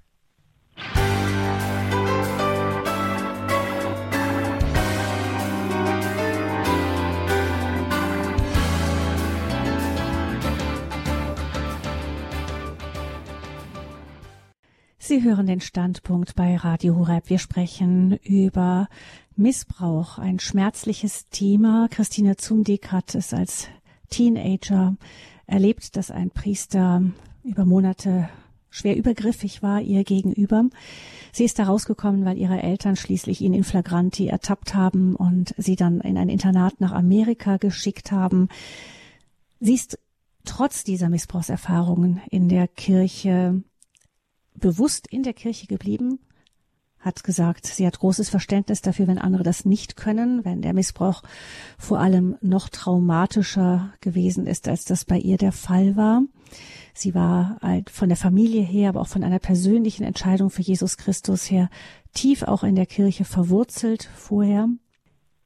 Wir wollen gleich von ihr noch hören, wie sie dann diese Geschichte für sich auch aufarbeiten konnte. Aber ich möchte Ihnen, liebe Hörerinnen und Hörer, eben in dieser letzten halben Stunde dieser Sendung auch die Möglichkeit geben, anzurufen mit Ihren persönlichen Fragen an Christina Zumdick unter 089 517 008 008 können Sie hier in der Sendung mitsprechen. Man kann anhand der Geschichte von Christina Zumdick, deshalb haben wir Sie auch gebeten, diese Geschichte auch etwas ausführlicher erzählt, zu erzählen, auch einige typische Täterstrategien und auch Opferprofile, ähm, eben Gefahren erkennen. Wenn Sie dazu Fragen haben zum Beispiel, dann können Sie gerne anrufen unter 089 517 008 008. Frau Zumdix, Sie sind also als Jugendliche dann in dieses Internat gekommen in den USA ein Internat auch mit einem geistlichen katholischen Profil, einem starken katholischen Akzent. Haben Sie denn dort über das sprechen können, was Sie erlebt hatten vorher mit Ihrer, Ihren Eltern konnten Sie ja nicht darüber reden. War das in diesem Internat dann möglich? Äh, leider nicht. Also es war so, dass ich, ähm, ich denke, nach einem nach ein paar Wochen ähm, mich dort der, der Direktorin offenbart habe. Ich kann mich erinnern, wie ich wirklich schweißgebadet und noch mit äh, dem dem, dem Wörterbuch, Englisch-Deutsch-Wörterbuch ihr davon berichtet habe. Und ich hatte das Bedürfnis, also in dem Moment, wo eigentlich für mich klar war, was da von mir abgefallen ist, durch die Trennung, hatte ich das Bedürfnis, darüber zu reden. Und das wurde leider da abgeschmettert. Also es war tatsächlich so, dass wenn ich mit diesem Anliegen kam, sie eher mit mir überlegt hat, okay, ähm, red nicht darüber, denk nicht darüber nach, ähm, was kannst du tun, damit du nicht darüber nachdenkst, wenn so diese Gedanken kommen. Also leider war es so, dass ich dort eben ähm, das, was, was man heute sagen würde, was, was Opfer bräuchten, dass ich das da nicht erhalten habe. Sicherlich auch dem, dem, dem damaligen Zustand geschuldet. Also 1994, glaube ich, war das Thema auch ja noch nicht so ähm, so in, in so präsent bei den Menschen. Auch noch mit mehr mit Tabu belegt. Heute würden Sie, würde das Ihrer, Ihrer Meinung nach anders laufen? Ja, also ich glaube, dass auch heute noch ähm, Menschen überfordert sind, wenn sie mit diesem Thema konfrontiert werden. Also ähm, wenn es einem in, in, in Schule, in Kindergarten, in irgendwelchen Situationen als professionelle Person begegnet. Aber heute hätte jede jede Person eine Idee, an wen sie sich wenden kann, um halt sich selber mit dem nötigen Know-how oder mit, mit Sicherheit auszustatten, um einen solchen Betroffenen ähm, zu begleiten. Und das war da halt nicht der Fall. Also ich hatte so den Eindruck, ich, ähm, die, die Direktorin möchte eigentlich gar nichts mit dem Thema zu tun haben und hatte auch leider dann das Gefühl, dass sie sich, also ich hatte zunehmend das Gefühl, dass sie sich vor mir ekelt. Und ähm, das war halt dann, dann schwierig. Also es war etwas, was mich beschäftigt und was leider auch da, also was ja so ganz typisch ist für alle Opfer, man ist so von unendlicher Scham behaftet. Und es war eine unglückliche Situation. Also ich hatte ihr davon berichtet und wenige Tage später sagte sie mir dann im Vorbeigehen, dass sie äh, den anderen Verantwortlichen ähm, dort im Hause, äh, dass sie die alle davon unterrichtet hat und ist weiter in ihr Büro gegangen und ich war wie vom Donner gerührt. Also da habe ich mich zum allerersten Mal einem Menschen mit, mit diesen Verletzungen anvertraut und sie hat es allen weitererzählt. Es war für mich ein fataler Vertrauensbruch und hat auch dazu geführt, dass ich ewig gebraucht habe, bis ich mich nochmal jemandem anvertraut habe. Ich habe es wohlgetan innerhalb der Beichte. Also ich hatte das Bedürfnis, darüber zu reden und um da irgendwo sicher darüber reden zu können, ähm, dafür habe ich die Beichte genutzt. Und, und so manchem Priester auch überfordert, muss ich dazu sagen. Ähm, ja. Wie konnten Sie denn dann mit dieser Geschichte leben? Das ist ja doch etwas, was ein junges Mädchen ganz tief prägt. Eben keinen, mit dem man wirklich drüber reden kann. Gut, in der Beichte konnten Sie es abgeben, aber auch da nicht wirklich gute Gespräche darüber. Wie, wie konnten Sie damit weiterleben? Haben Sie es dann einfach verdrängt? Ja, also ich habe es richtig, richtig gut verdrängt. Und ich weiß noch, als ich aus, also nach einem Jahr war dann klar, ich gehe wieder nach Hause. Ähm, ich weiß, dass als ich nach einem Jahr nach Hause gekommen bin, ähm, da war dann schon der Teil, dass ich gedacht habe, jetzt schreibe ich irgendwann ein Buch drüber, weil ich habe mich wie ein, also ich habe mich als kleines Wunder Gottes erlebt. Normalerweise haben Opfer ähm, Flashbacks, also dass sie, dass sie mit einmal so ähm, traumatisch mit, und mit Panik sich an Sachen erinnern. Sie haben oft Albträume, sie haben sogenannte Intrusionen. Ähm, das hatte ich alles nicht. Also ich war wirklich, ich bin aus Amerika wiedergekommen und war, äh, wenn man überlegt, also einer der Faktoren, die mich ja für, für also die, die mich zu einem prädestinierten Opfer waren, war ja, dass ich so einen schwierigen Stand in der Schule hatte mit einem sehr geringen Selbstwertgefühl.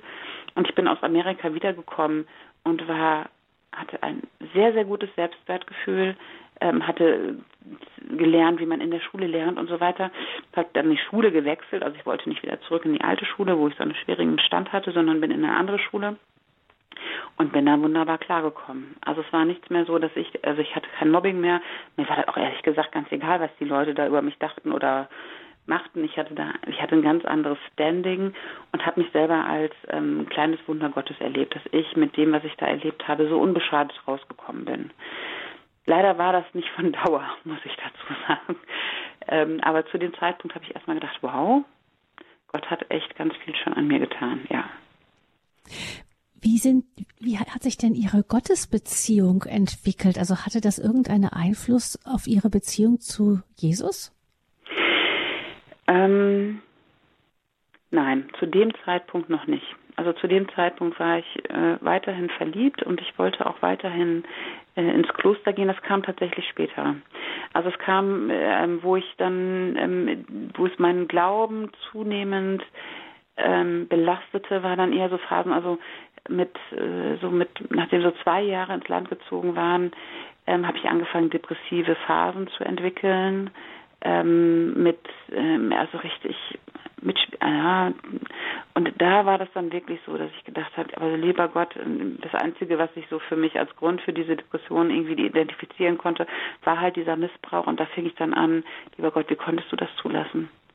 Also du bist doch allmächtig und du meintest gut mit mir, aber wenn du allmächtig bist, wieso hast du dann nicht eingegriffen?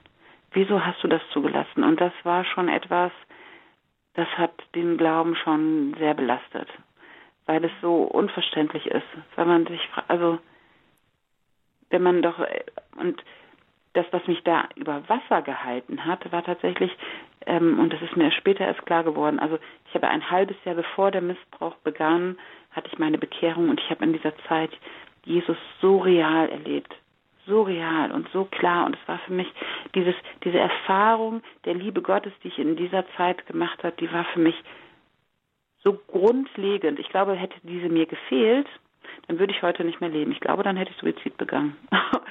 ähm, aber es war ja ich das also es war für mich so klar, dass es Jesus gibt und dass er mich liebt. Diese Erfahrung, die ist so tief in meine Seele eingebrannt worden in, in dem Zeitpunkt, wo ich mich da bekehrt habe.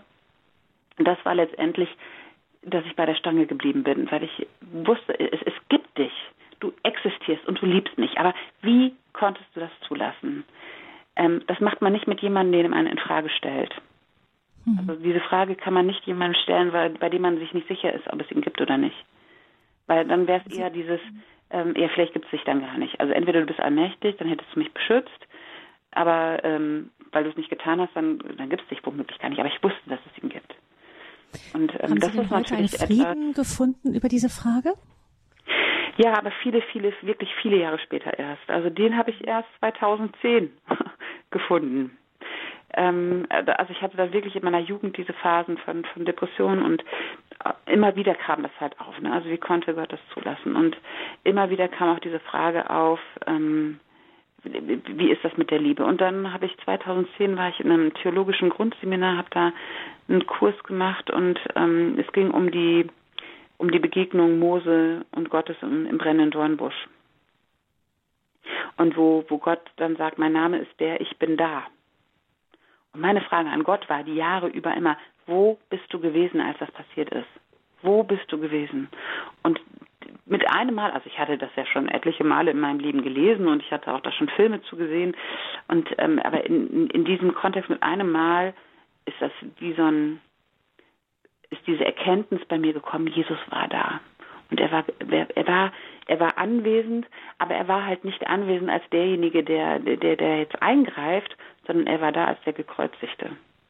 Und er hat mit mir da jede einzelne Situation durchlitten und hat das Ganze durchgemacht und hat es am Kreuz getragen. Also er hat ähm, diese Sünde mit durchlitten und hat ja auch für den Täter gelitten. Also das, was mir angetan wurde, war Sünde und das hat er am Kreuz gesühnt. Und ähm, das hat mich so tief bewegt, dass er mich eben nicht alleine gelassen hat oder mich in dieser Situation gelassen hat, sondern dass er da so war, dass ich ähm, für mich ein inneres Bild hatte, dass ich ähm, unter dem Kreuz Jesu knie und das Blut Jesu über mich drüber fließt. Und das ist ja der Moment, an dem Gott seine absolute Liebe offenbart. Also mit den Armen ausgestreckt, allmächtig, ohnmächtig am Kreuz. Also er hat das ja selber gewählt, diese Ohnmacht. Das war ja, also er hätte das ja jeden Moment beenden können. Aber er hat diese Ohnmacht gewählt, um, um die Sünden der Welt zu tilgen. Und ähm, das heißt, das ist der Moment der absoluten Liebe, der absoluten Liebe. Und während er dort am Kreuz hängt, da ist nichts Zärtliches bei. Ja, also wenn ich mich, wenn ich mich frage, liebst du mich, ähm, dann möchte man gerne in den Arm genommen werden, dass es schön warm ist und kuschelig. Aber in dem Moment, wo Gott seine Liebe uns offenbart hat, ähm, da war nichts Kuscheliges und nichts ähm, Zärtliches, sondern da hat er am Kreuz gehangen und hat um, um Atem gerungen und Schmerzen gehabt. Aber an genau diese Stelle habe ich mich geflüchtet. Und ähm, das war lange Zeit, habe ich einfach in diesem Bild gebetet und mich unter das Kreuz versetzt und habe das Blut über mich fließen lassen. Und mir war klar, dieser Ort hier unter dem Kreuz, das ist der sicherste Ort im Universum. Und das Universum kann untergehen. Wenn ich an diesem Ort bin, bin ich safe. Da bin ich sicher. Und das war eigentlich das Bild durch mein Heilungsbild. Also das war mein Gebet, an dem ich heil geworden bin. Ja. Eine Hörerin wartet in der Leitung. Gleich nehme ich Sie mit hinein. Eine letzte Frage vorher noch an Frau Zumdick. Sie haben dann auch Psychologie studiert, sind Diplompsychologin, systemische Berater, äh, Therapeutin und Beraterin. Ähm, war die, Ihre Missbrauchsgeschichte auch ein Grund, dass Sie sich diesen therapeutischen Themen auch intensiv gewidmet haben? Ähm, also man sagt, es gibt so dieses Vorurteil, dass ähm, Psychologen oft aufgrund eigener ähm, äh, Biografie diesen Weg gehen. Vielleicht war es so, ich weiß es nicht. Also tatsächlich war es so, dass ich ein sehr, sehr, sehr gutes Abitur hatte und mich gefragt habe, wohin soll es gehen. Und ich habe mich für die Psychologie entschieden damals noch Diplomstudiengang, weil mir alle Türen damit offen standen. Ich wusste noch nicht genau, wo es für mich hingehen sollte und mit Psychologie, ich hätte in die Wirtschaft gehen können, ich hätte in die Marktforschung gehen können, ich hätte ins Krankenhaus gehen können, ich hätte in, in Unternehmensberatung gehen können. Also mhm. und letztendlich war das für mich so ähm, der Grund, dann die Psychologie zu wählen. Dass mhm. es mich dann am Ende wieder in die therapeutischen Bereich gebracht hat, das war aber auch eine Entwicklung. Also zu Beginn meines Studiengangs ähm, wollte ich nicht Therapeutin werden. Mhm. Das hat erst mit der Zeit ist das gekommen. Ja. Katholisch trotz Missbrauch, eine Geschichte von Verletzung, Gnade und Heil ist unser Thema hier im Standpunkt. Unser Gast Christina Zumdick, die als Missbrauchsopfer später ein Buch geschrieben hat, in dem sie auch beschreibt, warum sie eben bewusst in der Kirche geblieben ist, trotz ihrer einschneidenden Missbrauchserfahrungen in der Jugend. 089 517 008 008 ist die Nummer. Eine erste Hörerin ruft uns aus Bayern an. Ohne den Namen zu nennen, ist natürlich gerade bei solchen Themen wichtig zu sagen, dass das auch möglich ist. Herzlich willkommen, guten Abend. Ja, guten Abend. Ja, ich bin diese Hörerin. Ja, ich wollte ich bin selbst eine Betroffene, nur leider war ich zu klein. Ich war erst vier Jahre alt. Ich habe das mein Leben lang verdrängt und bis mich ein Priester darauf aufmerksam gemacht hat, dass bei mir ein sexueller Missbrauch äh, vorliegt. Und äh, ich habe das gar nicht geglaubt und dann hat mich noch ein anderer Priester, also auf jeden Fall, weil ich, äh, naja, gut, okay. Und jetzt ist es dann so gekommen, dass ich dann auf einmal Bilder bekommen habe von dem Missbrauch. Und ich war, ich habe mich sogar als kleines Kind gesehen, wie ich davonlaufe. Aber es glaubt mir keiner. Ich habe das dann gemeldet. Ich war vielleicht so circa drei, vier Jahre alt, so habe ich mich gesehen, ja. Und ich habe mich dann auch gesehen, wie ich mit dem Gesicht, das ist jetzt so ein Bild, auf dem Boden liege und äh, alle Knochen sind gebrochen bei mir, mit dem Gesicht auf dem Boden, total hilflos. Und der Vergewaltiger, der kommt herein, der Missbraucher, ja. Und äh, auch zu einem Priester, es waren sogar zwei. Und ich muss dazu ausholen, äh, ein Rahmen von Exerzitien ist mir aufgezeigt worden, dass auch beim Rit ein ritueller Missbrauch bei mir vorliegt, plus also auch ein sexueller Missbrauch. Darf ich ganz kurz noch etwas nachfragen bei Ihnen? Ja? Ähm, Sie sagten, ein Priester oder zwei Priester hätten Sie darauf aufmerksam gemacht. Ja. Anhand Ihrer Symptome oder wie kam ja, das? Ja, äh, im Rahmen von Exerzitien. Ich habe Symptome, genau. Ich habe einen angeschrieben und habe ihm meine ganzen Symptome aufgelistet. Ich habe gedacht, wunder was, ja. Und dann ruft er mich zurück und sagt mir ganz klipp und klar, Sie sind missbraucht worden. Ich habe gesagt, nein, ja. Und aber es hat tatsächlich gestimmt. Ich bin dann auf Exerzitien gegangen. Das war damals sogar der Pater Rufus noch in ähm, Wickratsbad und wir also da das Heilungsgebet betet und sagt, es kann auch ein, Missbrauch gewesen sein mit einem Priester. Auf einmal kriege ich Reaktionen. Vor allem fange ich es weinen an und ich wusste von all dem gar nichts. Und naja, dann hat sich halt das offenbart, das Ganze. Und naja, und dann habe ich das halt auch angeschrieben irgendwann mal, äh, aber es ist mir nicht geglaubt worden, es ist, es ist nicht genügend. Aber ich, ich muss dazu sagen, ich habe ganz starke Asthma-Probleme, Herzprobleme, Probleme. Ich kann kaum weitersprechen. Mhm. Es kommt hoch. Ja. Es glaubt mir bloß keiner. Und mhm. haben, haben Sie eine, auch eine Frage an Frau Zumdick noch zu dem Ja, was kann ich tun, dass mir jemand glaubt? Ja, wenn Sie sagen, Sie haben jemanden angesprochen äh, oder angeschrieben, wen meinen Sie da? Wen haben Sie da angeschrieben? Es waren zwei Priester, ja. Ja. Ähm, dann auch hier zur Missbrauchsbeauftragten hier in meiner Gegend. Ja. Ich sage auch keine Namen und nichts. Und äh, auch von der Diözese Hildesheim die zuständige, aber es von dem Gremium, es ist dann abge. Sie haben gesagt, ich soll Therapie machen oder was. Nur ich bin dann sehr schwer krank geworden, konnte ich das gar nicht. Ich war da auf der Intensiv gelegen und mit Herz natürlich und äh, ich bin zum Pflegefall geworden. Ja. Ich kann gar nicht raus. Ja. Ähm, dürfte ich Ihnen vorschlagen, dass Sie ähm, meine Telefonnummer eben von der Regie mitgeteilt bekommen und wir vielleicht im Anschluss nochmal in Ruhe reden, weil es würde wahrscheinlich jetzt diese Sendung hier sprengen. Ja. Mhm. Okay, ja. ja.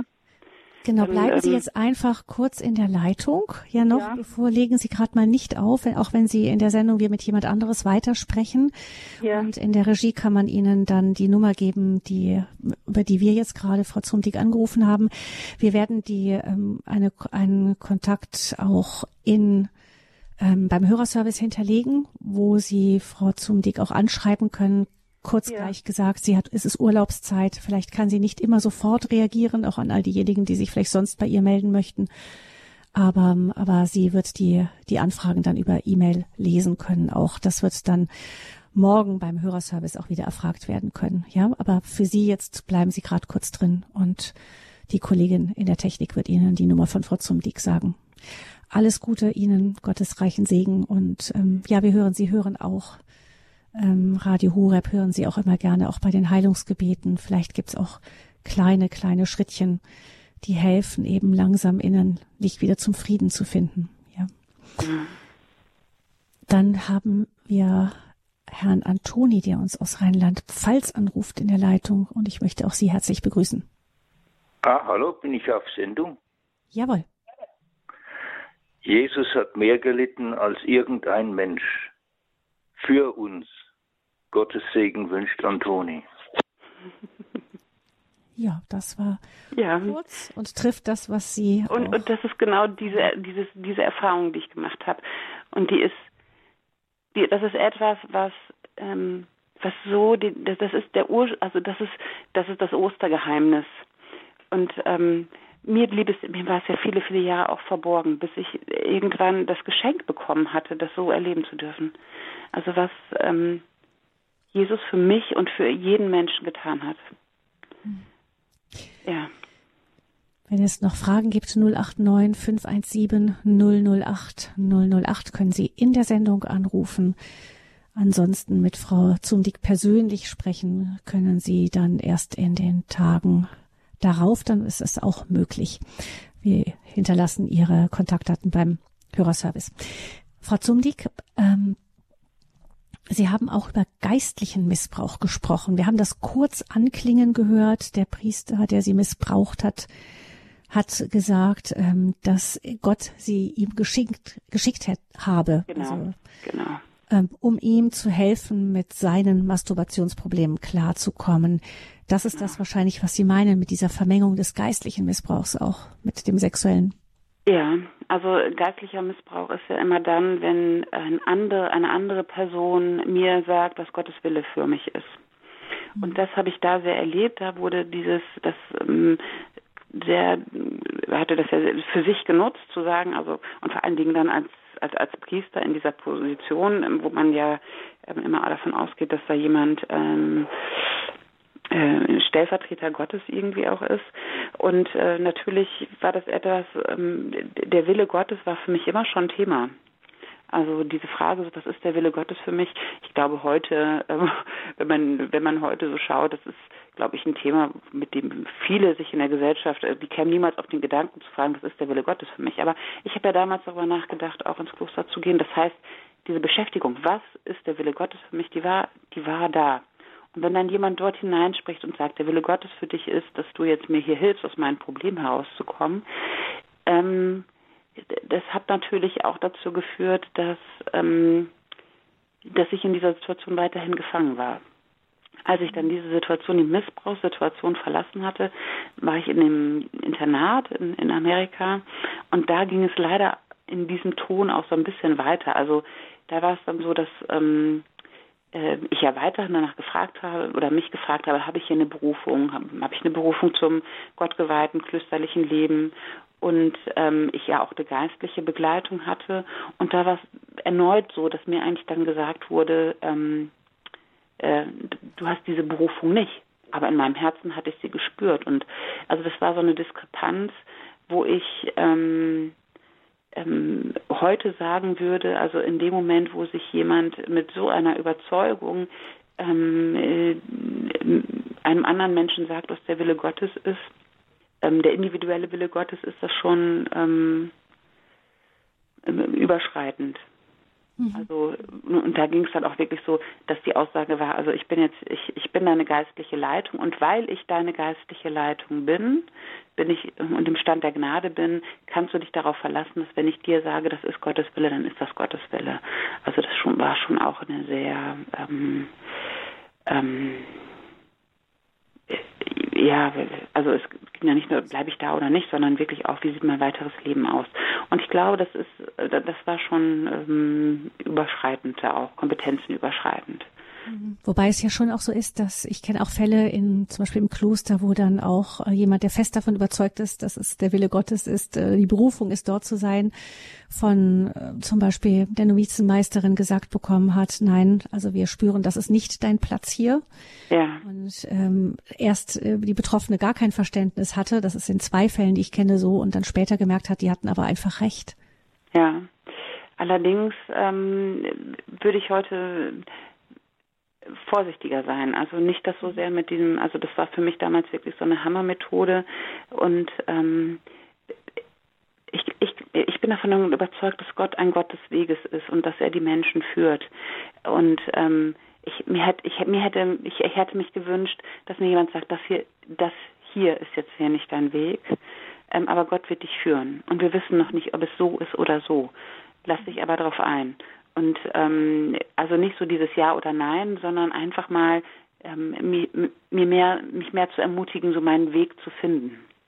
Mhm. Ähm, ohne ihm, also ich habe das sehr vorgegeben erlebt, sehr ähm, ähm, ja so apodiktisch, so so ist ja, Mhm. Ja, also weil ich in der Stammesgnade bin, ähm, ist mein Wort Gesetz. So wurde, so habe ich das erlebt. Ja, ich verstehe den Unterschied, glaube ich, genau. Ja. Noch eines, ähm, auch, was uns natürlich auch interessiert, haben Sie diesen Missbrauchstäter irgendwann später wiedergesehen? Ja, also ich habe ähm, lange, lange, lange gedacht, ich sei das einzige Opfer und habe 2001 erfahren, dass es noch weitere Opfer gibt und habe dann eine Anzeige ähm, in meinem Heimatbistum gemacht. Wie, wie haben Sie das denn erfahren? Hm? Wie bitte? Wie, wie, wie haben Sie das erfahren, dass es noch andere Opfer gibt? Ja, ich hatte mich dann irgendwann einem äh, Bekannten anvertraut. Und der hat ein, ein, eine junge Frau kennengelernt, die ihm die gleiche Geschichte erzählt hat. Und er kam auf den Gedanken, vielleicht haben die, weil die Geschichten so ähnlich waren, auch also so frappierend ähnlich, dass er gedacht hat, vielleicht ist es der gleiche Täter. Und er hat einen Kontakt zwischen uns hergestellt. Und es hat sich herausgestellt, es war derselbe Täter. Und ähm, deshalb habe ich dann mich damals an in meinem Heimatbistum Köln ähm, habe ich das zu Anzeigen, ja, habe ich das beim, bei einem Bischof mitgeteilt und habe gedacht, so, also die Kirche ist ja eine große Institution und ähm, jetzt wird er ganz schnell aus dem Verkehr gezogen. Das war leider nicht der Fall. Und dann war ich da auch so drüber enttäuscht, dass ich dann ähm, durch Ermutigung meiner Schwester, die irgendwann, der ich mich irgendwann anvertraut habe, meine ältere Schwester, die dann gesagt hat, so, das musst du zur Anzeige bringen. Und dann habe ich 2003, also nochmal zwei Jahre später, bin ich dann wirklich ähm, zur Polizei gegangen, zur Kriminalpolizei und habe das zur Anzeige gebracht. Und es stellte sich heraus, dass es ähm, ich glaube, vier oder fünf Wochen nach meinem 23. Geburtstag war und ich damit ähm, die ganzen Verjährungsfristen erreicht habe. Also es war vom, vom Strafrecht damals, weil, waren alle Tatbestände verjährt. Und sie schickte mich nach Hause und sagte, es tut ihr sehr leid, also die Kriminalbeamtin, aber das ist alles ähm, verjährt. Und ähm, dann, dann war ich zurück und irgendwie in den Abendstunden kam dann ein Anruf und eben von dieser Kriminalbeamtin, die mir sagte, ähm, diese Person, die Sie angezeigt haben, die sitzt aktuell in U-Haft. ähm, wegen Vergewaltigung einer 13-Jährigen. Und ähm, dann bin ich in diesen Gerichtsprozess als Nebenklägerin hineingekommen. Und 2004 kam es dann zu einer zu einem, äh, 2003 kam es zu einem äh, Gerichtsurteil und der Täter wurde zu fünfeinhalb Jahren Haft verurteilt. Also ähm, wie, wie war das für Sie, das ähm, sich dem allem nochmal so zu stellen? Befreiend. Also es war für mich ein ganz wichtiger Schritt auch in Sachen Heilung. Also Heilung passiert ja auf unterschiedlichen Ebenen, ähm, so wie die wie, wie der sexuelle Missbrauch einen in unterschiedlichen Bereichen verletzt. Also es ist sowohl eine geistliche Verletzung, es ist eine, eine körperliche Verletzung, es ist eine seelische Verletzung, es ist eine emotionale, also in so vielen Bereichen hat man Verletzungen und ähm, diese Erfahrung, da bin ich in einem Gerichtsprozess und mir wird Recht zugesprochen, habe ich als sehr heilsam erlebt. Dass mir geglaubt wurde, dass das gehört wurde, dass es und mir öffentlich Recht zugesprochen wurde, das war sehr heilsam. Ähm, und es war wirklich auch dieses Wissen so, boah, die nächsten fünfeinhalb Jahre kann auch, ähm, sind erstmal andere Menschen sicher vor dem Täter. Auch das. Es war schwierig, ihn wiederzusehen im Gerichtsprozess. Ähm, allerdings ähm, habe ich gemerkt, dass ich da diese Abhängigkeit nicht mehr habe. Ich habe ihn tatsächlich zwischenzeitlich mal nach ein paar, ähm, noch, also wieder zeitlich wesentlich eher, habe ich ihn irgendwann mal getroffen, gesehen, aus der Ferne nur gesehen bei einer Veranstaltung. Da sind mir die Knie weggebrochen und ich konnte keinen Schritt mehr gehen. Ähm, also auch das habe ich erlebt. Dieses, ähm, man muss bedenken, wir reden über einen Prozess, das sind jetzt 30 Jahre, also von, vom, vom Missbrauch bis heute. Heute habe ich ein Buch darüber geschrieben, aber vor 28 Jahren, vor, vor, vor ähm, mhm. weiß ich nicht, 22 Jahren, wenn ich den da in der Ferne gesehen hätte, habe, ich weiß nicht, wann es genau war, da ist mir wirklich, ähm, das, das habe ich nicht ertragen. Mhm. Und ähm, also es ist, ja, es ist ein langer Zeitraum, der einfach da mhm. passiert ist. Ja. Ähm, Sie haben gesagt, dass Sie, bevor Sie die Anzeige erstattet haben, ähm, auch in der Kirche einem Weihbischof genau. der Geschichte erzählt haben und ähm, auch da enttäuscht waren, dass eben nicht wirklich reagiert wurde. Ist das etwas symptomatisch, dass, ähm, dass in der Kirche dann oft einfach doch nicht richtig, nicht beherzt reagiert wurde? Ja, ähm, allerdings, das weiß ich heute, das ähm, war mir damals nicht klar. Also für mich war immer die Kirche ist eine große, große Organisation und ähm, wenn da irgendwie ein Bischof sagt, das und das hat zu passieren, dann passiert das so. Das war meine Vorstellung. Damals war es halt wirklich diese schwierige Situation, dass ja dieser Priester in Polen geweiht wurde. Das heißt, er unterstand einem polnischen Bischof. Ähm, dass äh, die, die Taten selbst sind im Erzbistum Köln verübt worden. Also hat da irgendwie auch das Erzbistum Köln was mit zu tun. Und zu dem Zeitpunkt, wo ich diese, diese Anzeige beim Bischof getätigt habe, war dieser betroffene Priester in wiederum einem anderen Bistum tätig. Und ähm, das ist dann einfach auch äh, wie in jedem anderen großen Unternehmen, ne, wer hat denn jetzt, wer ist denn jetzt hier personalverantwortlich? Ist es ähm, der Bischof, wo, wo er sich jetzt aufhält, ist er dafür verantwortlich? Ist es der Bischof, der äh, in Polen sitzt? Ähm, das heißt, Verantwortlichkeiten waren gar nicht klar. Es war auch so, dass gar nicht klar war, wie der aufzugreifen ist. Ähm, ist es tatsächlich so, dass sich dieser Priester quasi immer unter dem Radar bewegt hat. Also er war ja gar nicht an irgendeiner Pfarrei angedockt, an irgendeine ähm, Personalgeschichte, sondern der hat hauptsächlich von Spenden gelebt und hat sich unter dem Radar halt in diesen sehr konservativen Kreisen bewegt. Also in Jugendgebetskreisen, bei Jugendwallfahrten, bei irgendwelchen anderen Gebetsstätten war er aktiv und hat sich dadurch ähm, äh, in ganz Deutschland aufgehalten. Das heißt, es war gar nicht klar, also von seinem Bischof War nicht so leicht zu kriegen. Genau, er war gar nicht leicht zu kriegen. Also es war gar nicht klar, wie, wie, wie will man den. Und dann, das ist dann dadurch auch sofort versandet.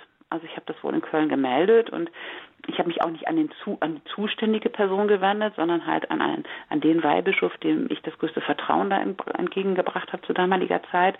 Und der hat gesagt, ja, ich leite das weiter. Dieser Bischof hat mich auch tatsächlich gefragt, ja, aber Christina, warum kommst du denn zu mir? Warum gehst du denn nicht zur Polizei? Und ich habe damals gesagt, naja, also wenn ich jetzt zur Polizei gehe, ne, dann geht das nachher noch durch die Presse. Das, also so weit war ich noch nicht. Das habe ich mich nicht getraut. und habe gesagt, das kann die Kirche ja wohl ähm, gefälligst selber regeln. Die sollen ihn mal einfach einfangen und irgendwo in einem Kloster wegschließen. Heute weiß ich, das ist gar nicht möglich. Hm. Also ähm, es gibt genauso viele äh, rechtliche Verträge, also also so wie man in einem normalen Unternehmen nicht aufgrund von irgendeiner Aussage jemanden rausschmeißen kann, sondern da muss auch überprüft werden und da muss geschaut werden. Ähm, da steht sich die Kirche auch so ein bisschen im Weg. Ähm, und die dieses Versanden, also gerade für das Erzbistum Köln zu dem damaligen Zeitpunkt, war es tatsächlich so, dass da geguckt wurde, ja, können wir nichts machen und dann wurde da auch nicht weiter hinter, also und auch eben nicht, und das ist tatsächlich etwas, was die Kirche fatal ähm, gemacht hat, sie hat sich nicht um die Opfer gekümmert. Sie ist nicht nochmal auf die Opfer zugegangen, hat nicht nochmal gesagt, wir melden uns bei Ihnen. Also man hätte ja auch auf mich hinkommen können und sagen können, wir können diesen Täter nicht ausfindig machen, wir wissen nicht, wer da die verantwortlich ist. Wir legen Ihnen ans Herz, ähm, doch eine Anzeige zu erstatten und die staatliche Verfolgung hat da mehr Möglichkeiten. Das hätte passieren müssen und das ist damals nicht passiert. Und damit wären wir auf der letzten und auch wirklich äh, Frage, die alle beschäftigt. Ähm, es ist ja seitdem einiges passiert. Ähm, seit 2010 ist einiges passiert in diesem Punkt in der Kirche. Sehen Sie, ähm, Frau Zumdick, noch weiteren Reformbedarf? Also ich, es bleibt dabei, dass es eine Mammutaufgabe ist, da wirklich die Sensibilität weiter noch zu steigern. Ähm, es müsste noch viel, viel mehr Eingang in die, in die Ausbildung der Priester finden, die oftmals ja, also ich damals als Betroffene habe ja gerade diesen sicheren, sicheren Raum der Beichte aufgesucht, um davon zu berichten. Ähm, und ähm, ich muss gestehen, dass ich glaube, die waren fast alle durch die Band weg überfordert, weil entweder wurde mir gesagt, ich soll dem Täter verzeihen oder es wurde überhaupt gar nicht darauf eingegangen, was ich gebeichtet habe. Das heißt, das, das würde ich mir sehr wünschen, dass es heute anders ist, wenn ähm, Betroffene das tun oder davon gehe ich jetzt teilweise schon aus, aber es ist halt einfach ein Mammutprojekt. Ähm, und ich glaube, dass die Kirche es ähm, noch viel klarer auch nochmal jetzt zu aktuellen Entwicklungen sich aufstellen müsste. Ich halte das, also wenn, gerade wenn wir von Reform und Reformbedarf sprechen, der synodale Weg ähm, hat sich auf die Fahne geschrieben, ganz viel zu reformieren. Ich glaube, dass da, was an Reform angestrebt wird, eben nicht der richtige Weg ist. Ähm, ich glaube, dass zum Beispiel äh, es viel wichtiger wäre, äh, nochmal ein, eine katholische Sexualkatechese äh, wieder ins Leben zu rufen und ähm, weil man darüber natürlich auch erst wieder verstehen kann, was das für Verletzungen sind, die dort passieren, aber auch wie man Menschen nochmal begegnet. Und ich glaube, so ein bisschen ähm, systemisches Know-how, so ein bisschen Umgang ist halt einfach etwas, was, was, was, was Priester brauchen, ähm, um damit umgehen zu können. Und eigentlich sogar tatsächlich noch viel mehr Anlaufstellen. Leider. Also ich weiß, dass alle Diözesen die bereits vorhalten. Aber es dürften noch mehr sein. Also bessere Ausbildung, Anlaufstellen, einfach gerade, dass die Opfer jemanden finden, der wirklich effektiv weiterhelfen kann. Katholisch trotz Missbrauch, eine Geschichte von Verletzung, Gnade und Heil ist das Thema gewesen hier im Standpunkt ein Blick auf den Missbrauchsskandal in der Kirche aus der Sicht einer Betroffenen. Vielen herzlichen Dank, Frau Zumdick, dass Sie uns Ihre Geschichte erzählt haben. Sie und dass Sie auch bereitstehen mit Hörern, die mit Ihnen sprechen möchten, vielleicht über eine persönliche Erfahrung auch mit dem Thema, für die bereitzustehen. Noch einmal der Hinweis, ähm, im Hörerservice wird die E-Mail-Adresse hinterlegt von Frau Zumdick das ist ähm, die Hörerservice-Nummer ist die 08328 921 110. Noch einmal zum Mitschreiben 08328 921 110. Den Radio Horeb Hörerservice erreichen Sie wieder morgen ab 9 Uhr und dort kann Ihnen ein Kontakt von Frau Zumdick weitergegeben werden. Frau Zumdick hat allerdings jetzt in Nordrhein-Westfalen, äh, haben die Ferien begonnen, hat teilweise auch Urlaubszeit. Also ähm, wenn es ein wenig dauert, dann heißt es nicht, dass sie die Nachricht nicht bekommen hat. Diesen Hinweis noch. Vielen, vielen herzlichen Dank, Frau Zumdick, dass Sie uns ähm, eben so Ihre persönlichen Erfahrungen mitgeteilt haben. Vielleicht noch zum Schluss ein, ein Gedanke für Betroffene. Was würden Sie Betroffenen gerne sagen? Heilung braucht Zeit. Es ist ein ganz langer Weg und ähm, ich möchte einfach nur Mut machen, äh, sich auf diesen Weg zu machen. Er lohnt sich und ähm, ja, aber es gibt keine Pauschale. Es gibt nicht dieses, mach das und jenes und dann wird es dir besser gehen. Ich glaube, dass jeder seinen individuellen Weg finden muss. Und ich wünsche allen Betroffenen, dass sie dort auf Menschen stoßen, die sie auf diesem Weg begleiten ähm, und die für sie da sind, wenn sie diesen Weg beschreiten. Das wäre mir, das, das wünsche ich allen weiteren Betroffenen. Ja. Wer, wer Interesse an dem Buch hat, das hat den Titel Ich bleibe katholisch trotzdem auch da die Daten beim Hörerservice hinterlegt. Gabi Fröhlich ist mein Name. Ich wünsche Ihnen allen von Herzen einen gesegneten Abend noch. Bleiben Sie gerne dran. Gleich in wenigen Minuten geht es weiter mit dem Nachtgebet der Kirche hier bei Radio Horeb mit der Komplet und danach mit der Sendung Gott hört dein Gebet. Da werden wir dann gerne wieder mit der Hörerfamilie in ihren persönlichen Anliegen beten. Gottes Segen, alles Gute und bis bald.